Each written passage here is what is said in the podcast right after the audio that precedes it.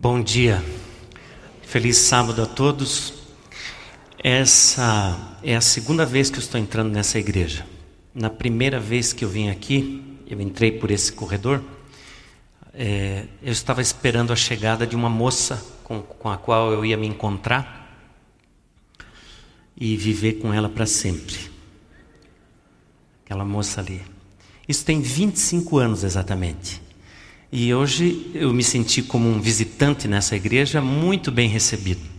E eu queria também receber bem a todos que estão nos visitando nessa manhã, sejam adventistas de outras localidades ou mesmo não adventistas. Eu gostaria de conhecê-los. Você poderia ficar em pé? Você que está nos visitando? Ok, olá, bem-vindos, bem-vindos.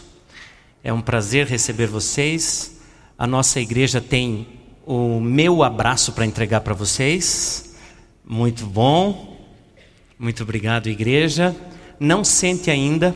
Eu queria convidar aos nossos irmãos que são membros de outras denominações, católicos, eh, Assembleia de Deus, espíritas, que estão nos visitando, permaneçam em pé ainda. Os irmãos adventistas que estão nos visitando podem sentar e os nossos irmãos de outras denominações continuem em pé ainda, você vai receber um presentinho. Está recebendo um livrinho? Eu também já recebi o meu. É um privilégio poder entregar para você esse presente.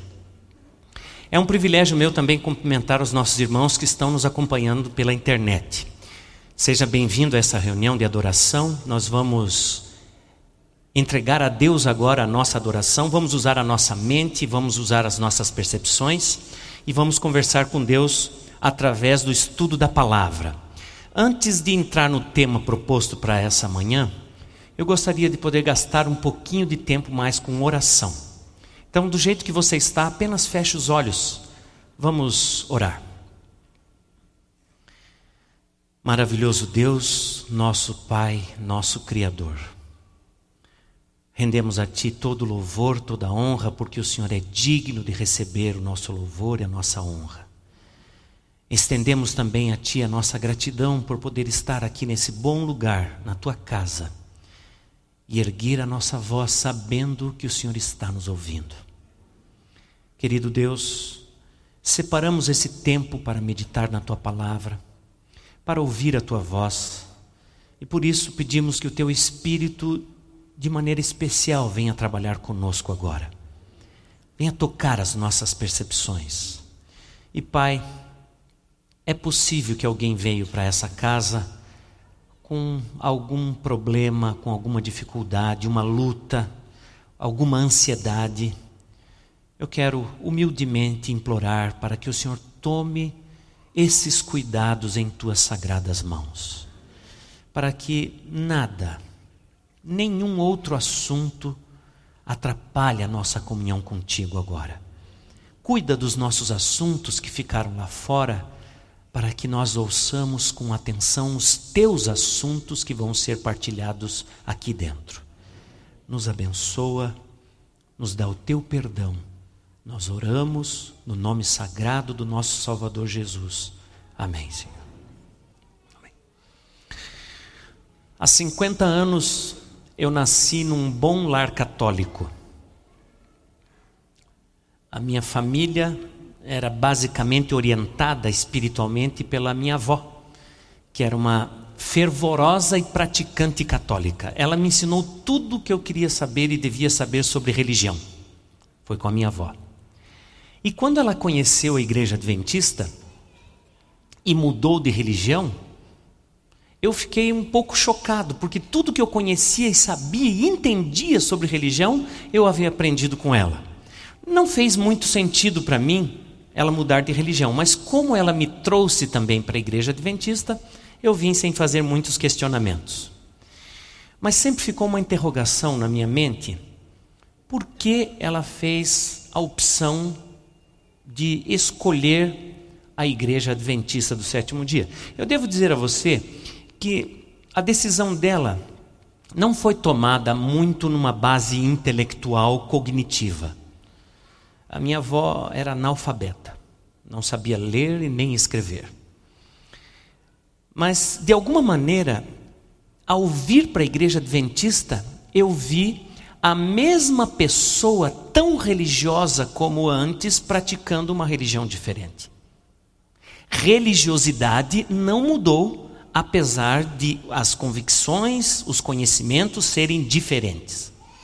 E durante muito tempo eu vivi com essa questão. Por quê? Por que a minha avó escolheu a igreja adventista do sétimo dia? Você já se respondeu a essa pergunta? Por que você escolheu a igreja adventista do sétimo dia para ser membro, para ser batizado na igreja adventista?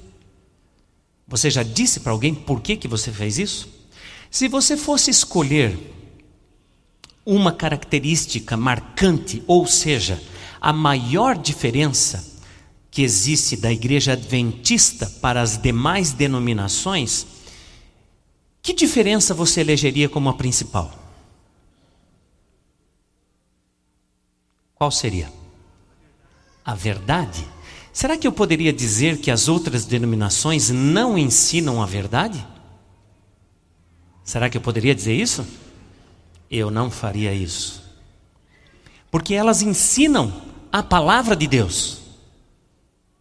Então não posso dizer que eles não ensinam a verdade. Qual seria a maior diferença da igreja adventista para as outras denominações? Que característica você acha que a igreja adventista tem que é única e diferente de todas as outras denominações? O sábado. É bom que você saiba que, além da igreja adventista do sétimo dia, existem outras sete denominações aqui no Brasil que também guardam o sábado. O sábado não é uma característica exclusiva da igreja adventista do sétimo dia. Mas quando você fala do sábado, é, é bom a gente entender, é, você está falando de doutrina, você está dizendo que doutrinariamente nós somos diferentes, ok? Não é isso que a gente está dizendo? Mas será que nós somos tão diferentes assim? Vamos falar um pouquinho sobre as doutrinas da Igreja Adventista do sétimo dia. As, as doutrinas da Igreja Adventista do sétimo dia, elas se desenvolveram num período muito curto. Mas você sabe, os Adventistas do sétimo dia trouxeram uma carga doutrinária muito grande de outras denominações, como os batistas, os metodistas, os presbiterianos, da Igreja de Deus. Então, as doutrinas adventistas não surgiram do nada. Elas tiveram uma fonte similar à das demais denominações.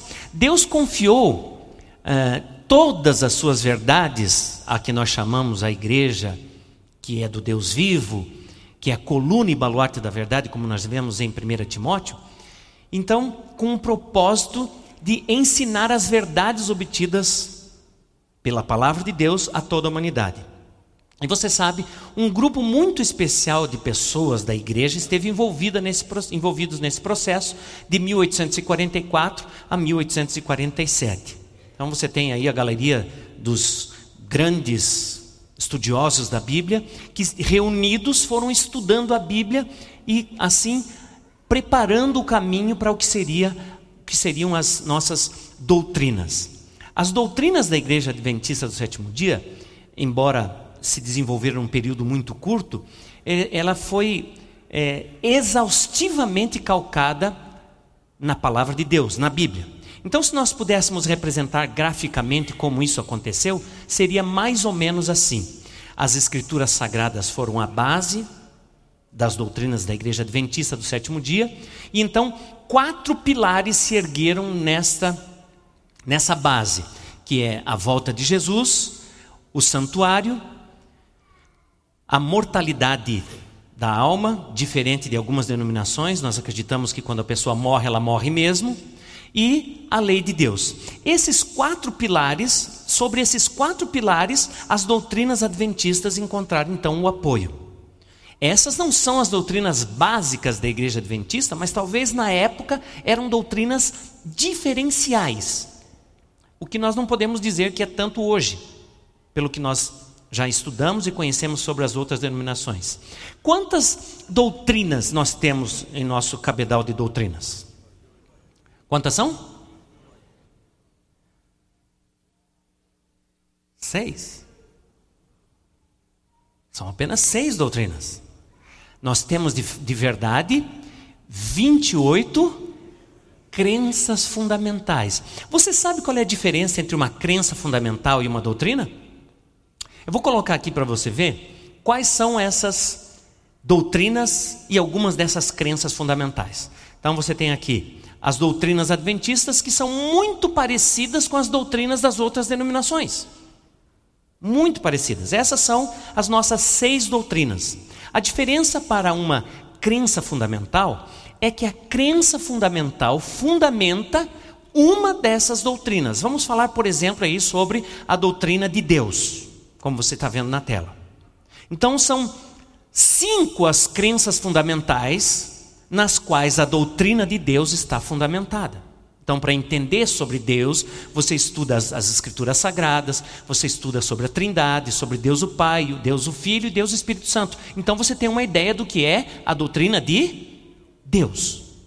Uma outra doutrina, a doutrina do homem. Para você entender a doutrina do homem, você tem que entender sobre a criação, sobre a natureza do homem, sobre o que acontece quando o homem morre e pode acreditar. Você tem que entender também sobre o que acontece com a mulher. É bem parecido. Você tem uma outra doutrina aí, eu, vou, eu não vou citar todas, mas só para você entender. A doutrina dos últimos dias, os últimos eventos. Então você vai estudar sobre o ministério de Cristo no santuário celestial, a segunda vinda de Cristo, a morte e ressurreição, o milênio o fim do pecado e a nova terra. Então você vai entender tudo sobre a doutrina dos últimos eventos. Você entendeu a diferença entre doutrina e crença fundamental? Quando nós estudamos assim, nós vemos que doutrinariamente a igreja adventista não é tão diferente das demais. Na verdade, nós temos apenas três crenças fundamentais que são exclusivamente adventistas. Só três. As outras 25 crenças fundamentais, elas são muito parecidas com as outras denominações. Onde que eu quero chegar? Eu quero te mostrar que doutrinariamente nós não somos tão diferentes. Então a pergunta volta: qual a diferença, diferença básica entre a igreja adventista e as demais denominações? Já vimos que não é doutrinária. Deixa eu explicar uma coisinha antes de passar para o próximo tópico. Quando você ouve falar que você vai assistir uma semana de saúde o que você pensa? O que, que vem na sua mente? Na hora que falam aqui, anunciaram aqui, você vai ter uma semana de saúde aqui na igreja. O que, que vem na sua mente? A alimentação. Eu vou ouvir falar sobre alimentação. Que mais?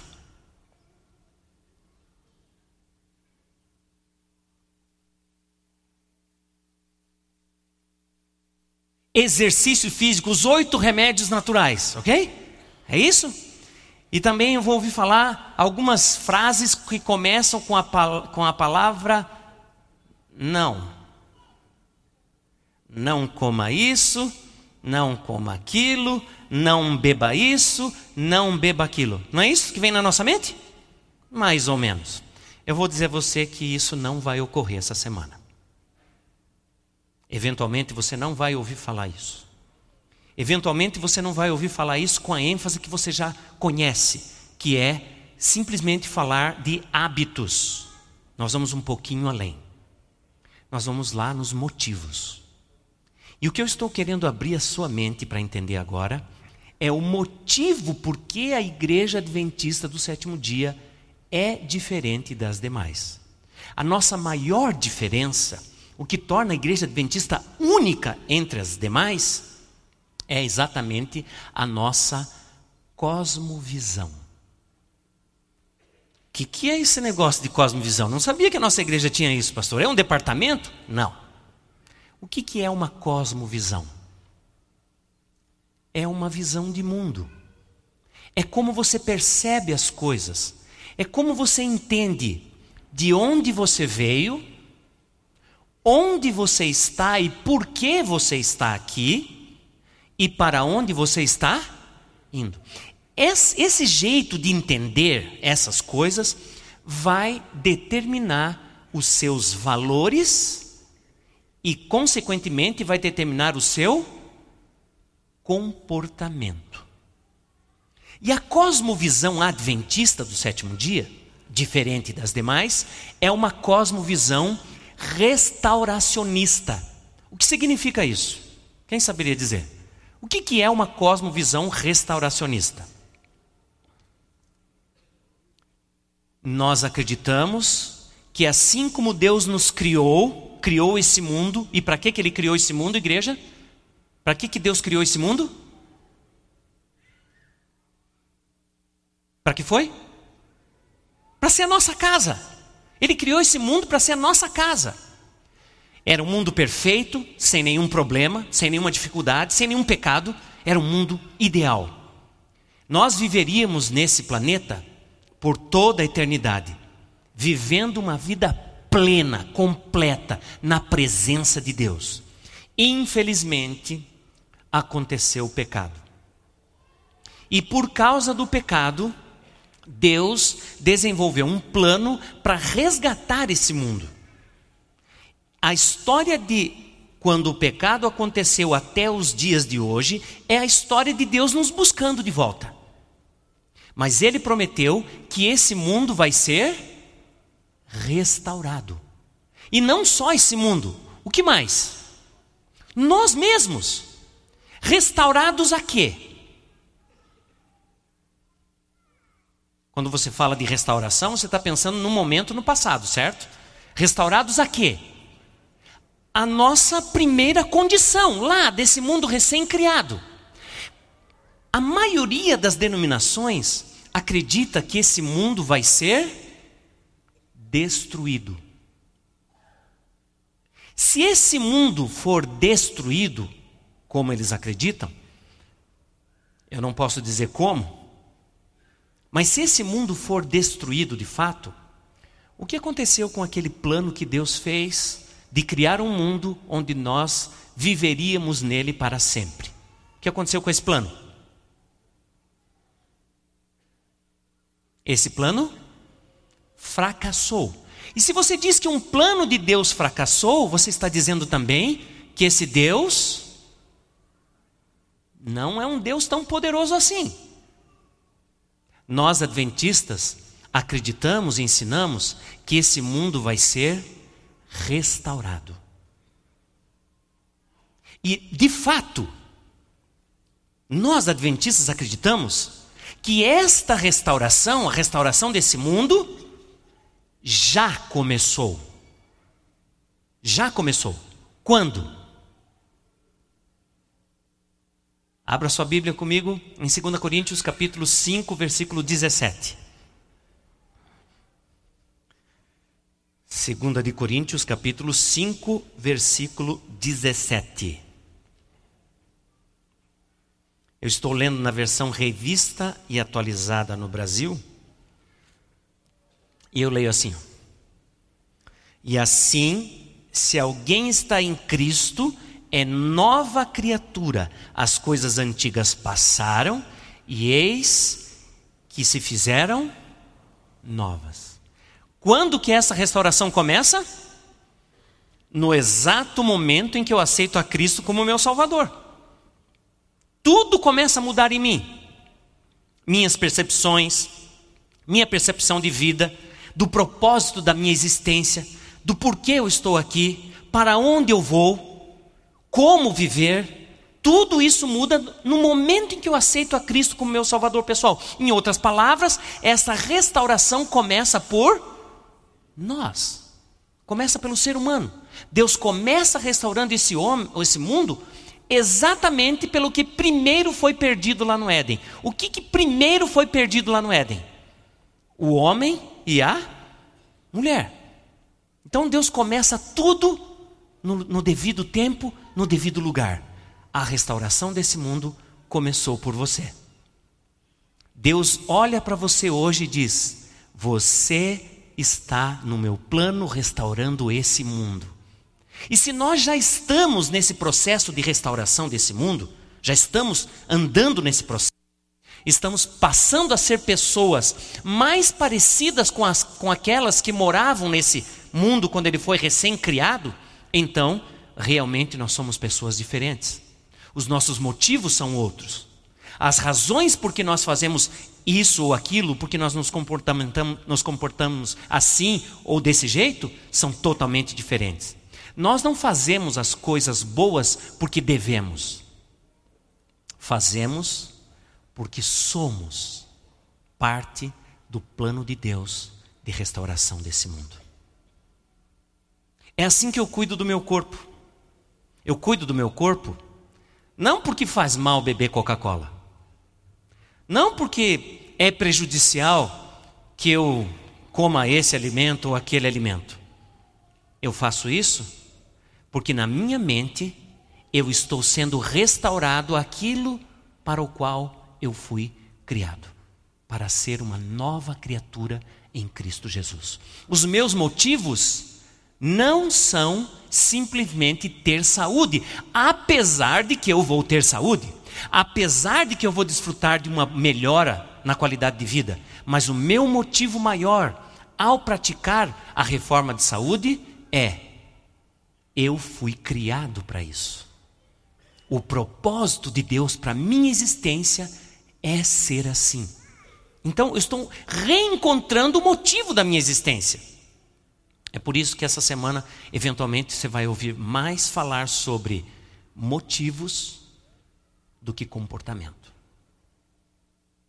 E isso, amigos, irmãos, queridas, isso não tem como esconder.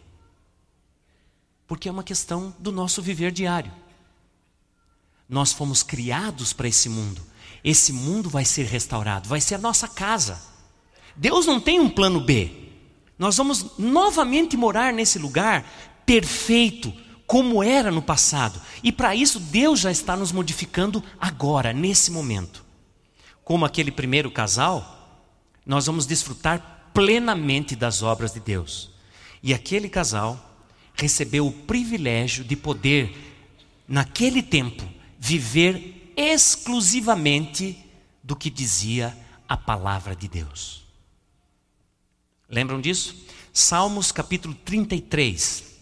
Abra comigo a sua Bíblia no livro de Salmos, capítulo 33. Esse conceito que eu vou apresentar para vocês agora é a base teórica desta compreensão de restauração. 33, Salmo 33, versículo 6. Eu leio assim: Os céus por Sua palavra se fizeram, e pelo sopro da Sua boca, o exército deles foi formado. Como esse mundo veio à existência? Pela palavra. Pela palavra de Deus esse mundo existe. Pela palavra de Deus esse mundo subsiste.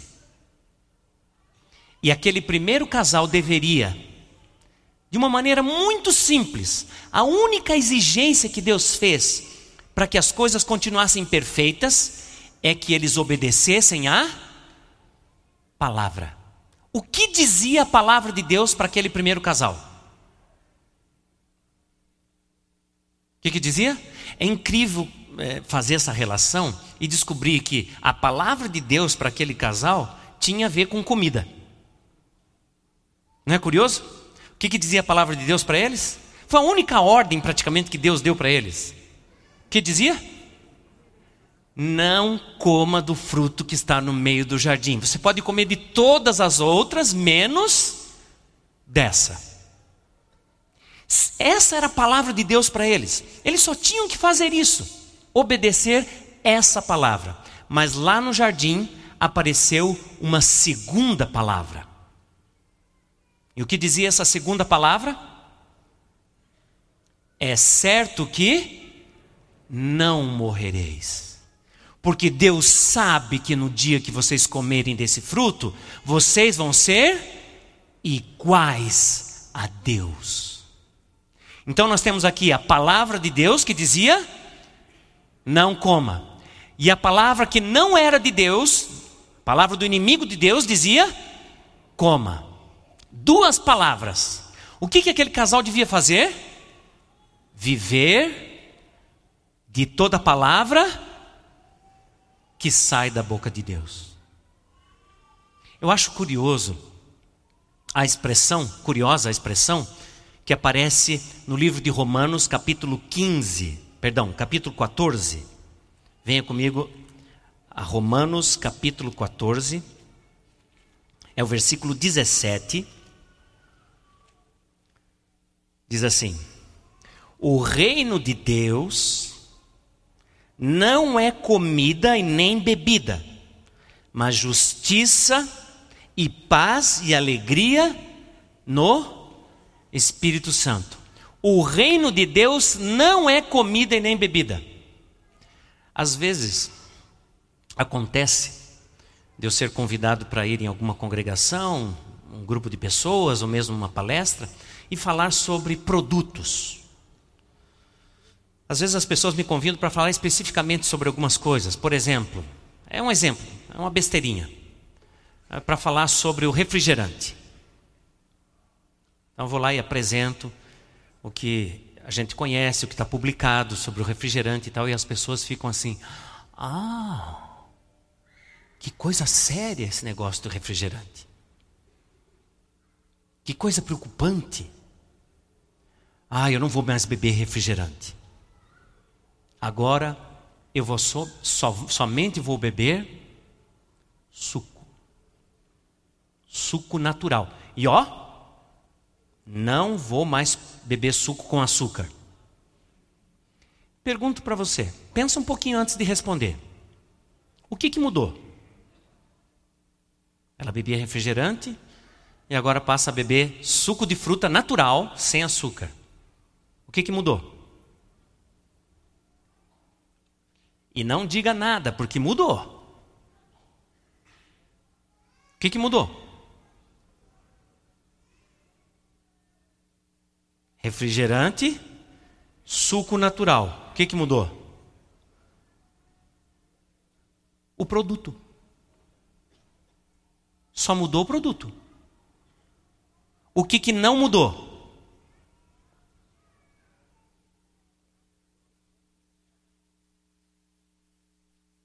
A maneira de pensar. Saiba de uma coisa: se a sua maneira de pensar não muda, você não muda um hábito. No máximo você muda um produto. E por produto por produto, mudar um produto pelo outro, sem mudar minha maneira de pensar, isso não é restauração. Isso é adequação. A Bíblia não disse que quem está em Cristo agora é uma pessoa readequada. Quem está em Cristo é uma nova criatura. E como novas criaturas, nós começamos a pensar de maneira diferente. Estava diante do casal a palavra de Deus e a palavra do inimigo. Eles só precisavam escolher a palavra de Deus. Não que tenha alguma coisa errada com a comida. O que tinha de errado com o fruto? Absolutamente nada. Qual era o problema?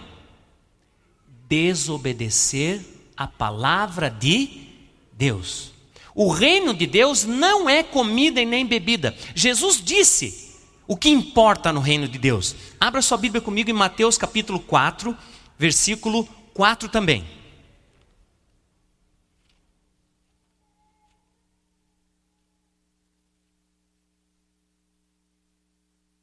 Mateus 4, 4. Se você está nos acompanhando pela internet, abre a sua Bíblia lá.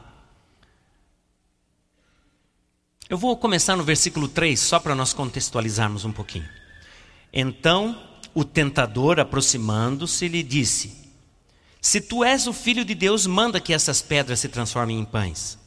Jesus, porém, respondeu: Está escrito: Não só de pão viverá o homem, mas de toda palavra que procede da boca de Deus. Perceba o que está acontecendo aqui. Como foi que o tentador conseguiu subverter esse mundo? Usando o alimento. E agora, com o passar do tempo, ele foi tão eficiente nesse negócio de subverter a humanidade, usando comida, que ele vai usar a mesma estratégia com o Filho de Deus. Jesus está com fome, vários dias em jejum, ali estão as pedras, e ele diz: Se tu és filho de Deus, transforma essas pedras em pães. E Jesus responde o quê? Está escrito: Não só de pão viverá o homem, mas de toda palavra que procede da boca de Deus. Bom, Jesus disse que está escrito. Está escrito onde? Onde está escrito isso? Se você tem uma Bíblia com referência, você já pode pesquisar aí. Está escrito na palavra de Deus. Onde na palavra de Deus? Deuteronômio capítulo 8, versículo 3. Você quer ir lá comigo? Deuteronômio capítulo 8, versículo 3. Jesus está fazendo a citação de um momento muito particular da história de Israel. Resumindo a história, o povo de Israel foi tirado de dentro do Egito com mão forte, a mão de Deus, e Deus os levou para uma experiência no deserto, que eu poderia chamar de experiência de confiança. Concordam comigo? Deus está levando eles para um lugar onde não, não há víveres, não tem como de onde tirar alimento. Eles iam passar um tempo lá no deserto e o que, que eles comeriam? Humanamente falando, o que, que tem no deserto para comer? Cobras e lagartos. Mas era isso que eles iam comer? Não. Deus tinha preparado um banquete para eles, sim ou não? Igreja tinha preparado ou não? Sim, ele tinha. Mas eles não sabiam. Deus estava os convidando para viver uma experiência de confiança. Então, quando você lê o versículo 3 agora de Deuteronômio 8, tenha em mente isso. Veja se não é um relatóriozinho.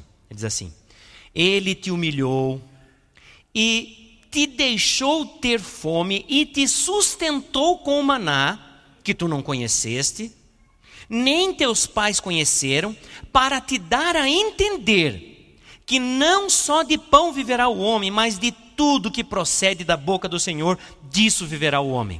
Deus estava conduzindo o povo no meio do deserto, passou fome um pouquinho, para eles entenderem que não importava a situação que eles passassem, se eles tivessem confiança em Deus, se eles confiassem em Deus, eles iriam ter o necessário porque não só de pão, o pão não é a coisa mais importante. O mais importante é viver de tudo que procede da boca de Deus. Percebe? Porque o reino de Deus não é comida e nem bebida. O reino de Deus é viver de toda palavra que procede da boca de Deus. Entende? Isso é um passo adiante do que comer e beber. É um passo adiante do que escolher para comer.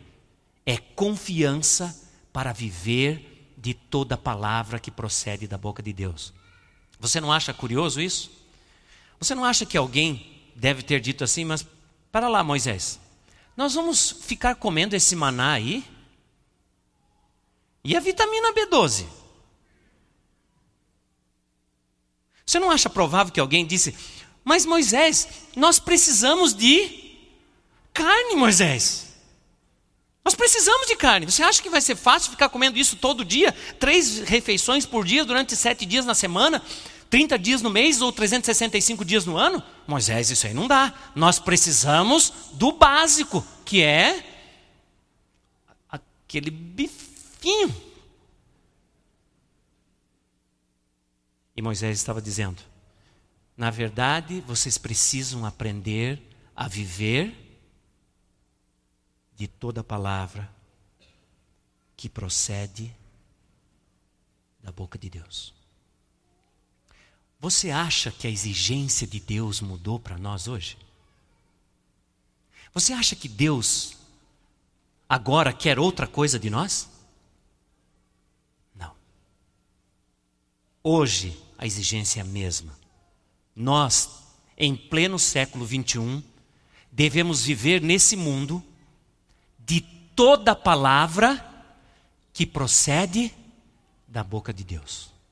Então, primeiro nós buscamos na revelação da palavra de Deus o que Ele quer de nós. Então nós vivemos. Vivemos porque temos um propósito. Nós somos criados para isso, para viver de toda a palavra que procede da boca de Deus. Nós estamos sendo transformados para isso, para viver de toda a palavra que procede da boca de Deus. E amigos, o propósito de Deus vai se cumprir, você queira ou não. Eu prefiro que se cumpra também em minha vida e você. Eu prefiro.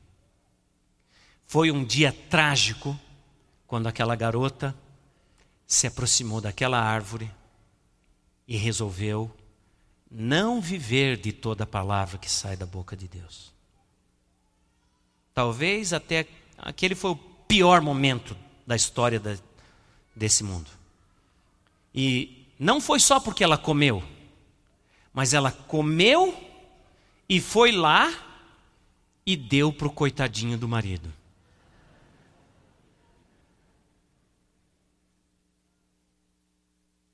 Eu, eu de fato não entendi a manifestação de vocês. Você sabe que nós temos assim uma compreensão limitada do papel da mulher na história da humanidade e na história do homem. Mas só para você ter uma ideia, eu até nem ia tocar nesse assunto, mas só para você ter ideia. Deus disse que não era bom que o homem estivesse só, ok?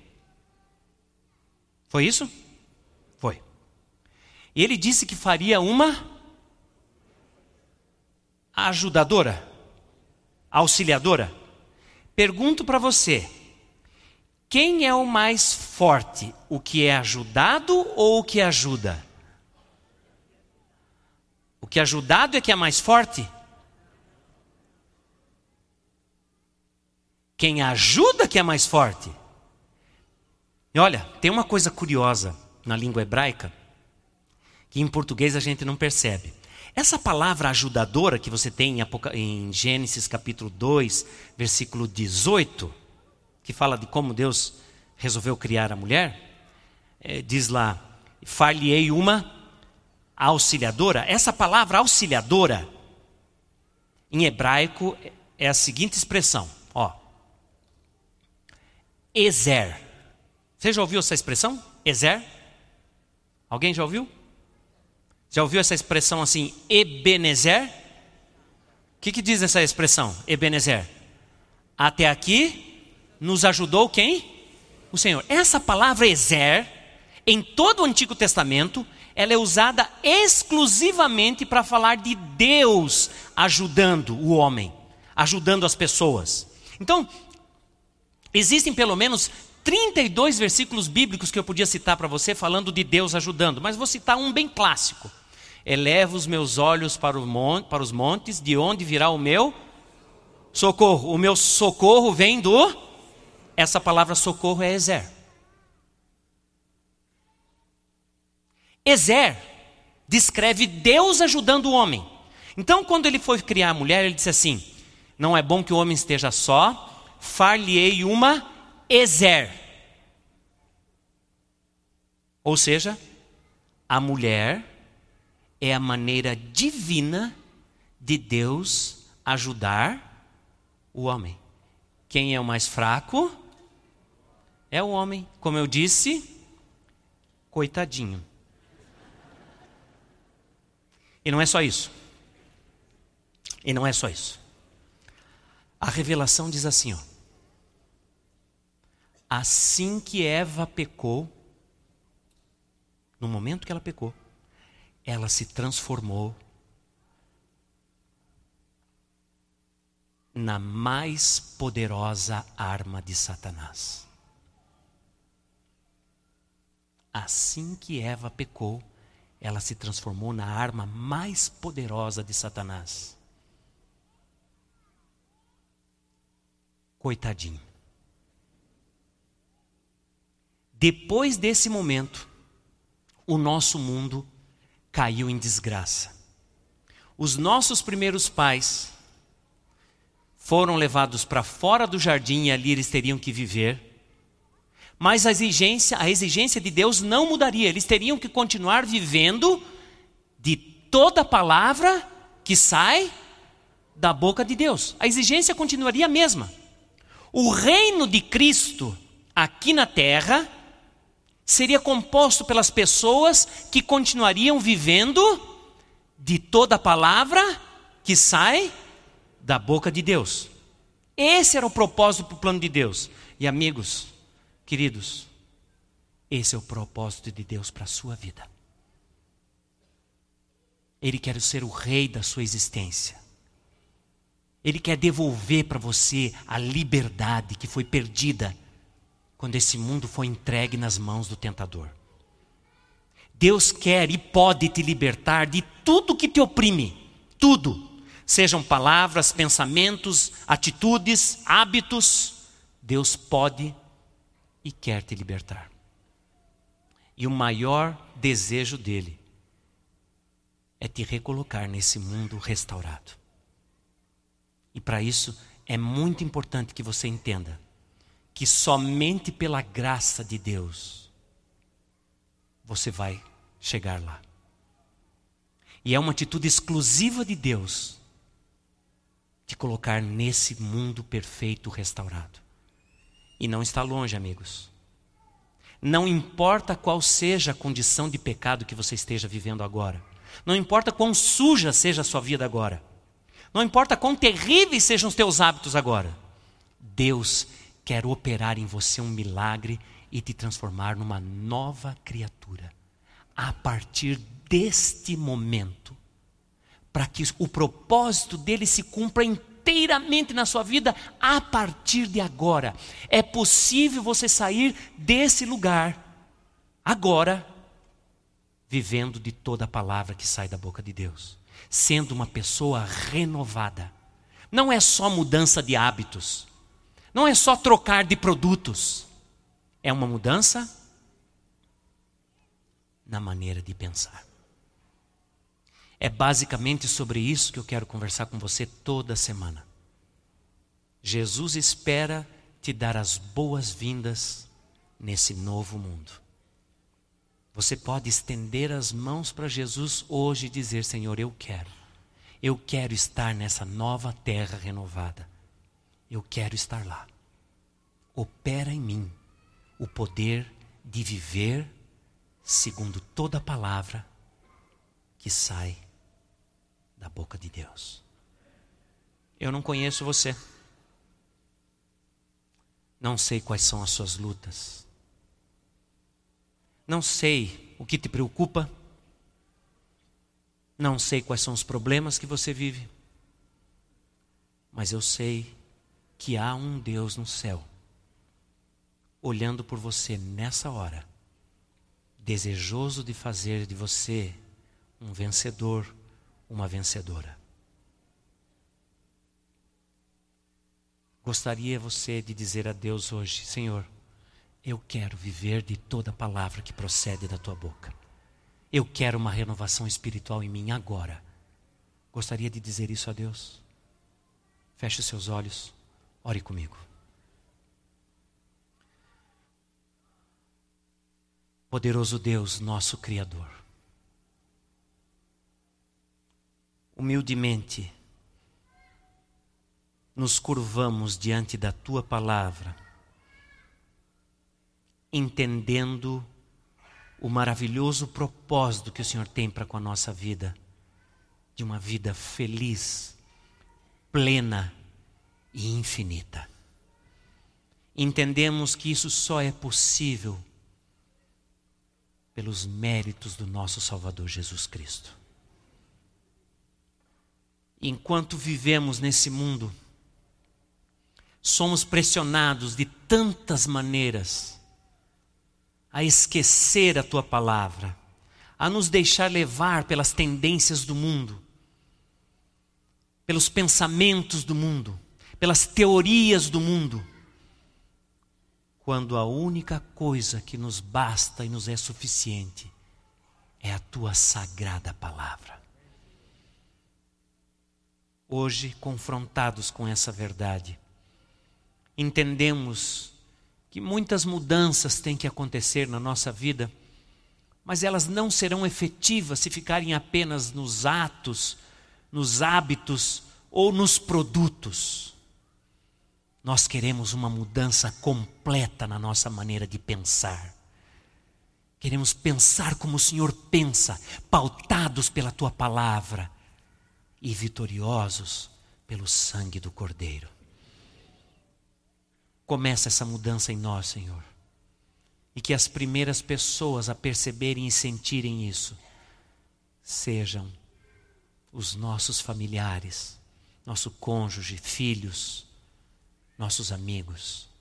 Que eles comecem a perceber que há na terra de verdade um povo que vive de toda palavra que procede da boca de Deus. Que esse fato comece a ser sentido pelas pessoas desta congregação, Senhor. E que se algum nome for glorificado, se alguém for exaltado, que seja o nome do nosso Salvador Jesus, porque é em nome dele que oramos e agradecemos. Amém, Senhor.